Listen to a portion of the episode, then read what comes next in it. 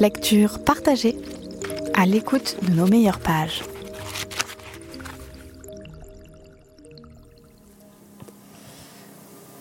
J'étais à mon Vélux le soir, en train de fumer une clope, et il y avait un camion qui s'arrêtait dans la rue avec un jeune. Il avait des tendeurs dans la main.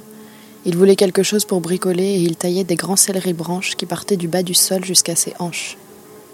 Il avait plus ou moins besoin de quelque chose pour bricoler une piscine, c'était ce qui me baragouinait. En fait, je comprenais très rapidement qu'il volait les gens, mais ça me paraissait être un petit voleur de pacotille. Et alors je lui disais qu'il fallait savoir qui on volait, qu'il fallait voler les gens de droite. Et alors il me disait Ben, toi, t'es de droite ou t'es de gauche? Ben, je sais pas, devine. Et puis je sais pas comment il se démerdait, mais à un moment il était au niveau du Vélux, quoi, et, et il me parlait comme si on était accoudés à un bar à fumer des clopes. Il me demandait une clope, mais pareil, un peu insistant, un peu. Alors je lui roulais une clope et il commençait à la fumer. Je commençais à le trouver louche. Puis en fait, il rentrait chez moi, quoi. Il s'insérait chez moi. Alors là, il tournait dans tous les sens, je sais pas, toute mon attention était perturbée et j'avais l'impression qu'il volait ou il repérait des choses partout dans la maison. On descendait dans la cuisine, j'avais l'impression que ma mère était là en train de regarder la télé. On passait dans l'entrée. J'avais l'impression qu'il chopait des trucs sur le bureau, qu'il en laissait d'autres. Il sortait de la maison, je refermais tout, je disais Allez, ouais, salut, hein, ciao, comme si on était copains. Je faisais genre qu'on était copains et en fait, je fermais tout bien les portes. Sauf qu'en fait, il re-rentrait dans la maison, toujours avec ce truc faussement sympa. Et puis là, je me rends compte qu'il y avait toute une famille, quatre meufs et deux mecs en plus. Ils étaient là devant la maison et en fait, ils m'embrouillaient, ils disaient qu'ils avaient besoin d'argent, on tchatchait, on essayait de comprendre. Ma mère, elle était arrivée.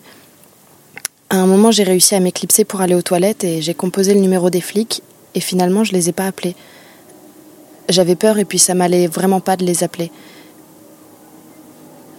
Je leur ai dit que je les avais pas appelés, mais, du coup, ils ont commencé à se méfier quand même. Ils ont voulu être plus rapides, à nous mettre un peu la pression. Et là, le temps passe, le temps passe, et puis il y a une amie de mes parents qui est iranienne dans le rêve qui arrive. Elle passe la porte et elle nous explique qu'elle a fait des faux chèques iraniens et que ça leur ira très bien. Qu'on leur donne 500 euros au lieu de, je sais pas, tout ce qu'ils demandaient. Ils les prennent, ils sont très contents. Ils continuent à baragouiner. Il y a le père de toute la famille qui est un peu couillon, je sais pas. Ils habitent au Maroc et puis on leur dit que l'amie de mes parents, elle va devoir revenir les voir pour leur donner la suite de l'argent et eux, ils y croient. D'un coup, ils sont très naïfs et lui, il dit Ben oui, mais si elle vient au Maroc et qu'elle connaît pas, on va devoir lui payer un guide. Et là, je m'énerve et je lui dis Mais toi maintenant, tu fermes ta gueule, en fait, tu te démerdes, t'es un grand garçon, t'as pas 5 ans. Et à côté, il y a le grand-père. Le grand-père, il est trop con. Alors je m'énerve, il me regarde avec un grand sourire et il me dit Vous savez que vous êtes très jolie Et moi, comme une conne, je lui réponds merci. Bref, à un moment, je décide qu'il est temps de me réveiller parce que tout ça, ça m'a quand même un peu stressée.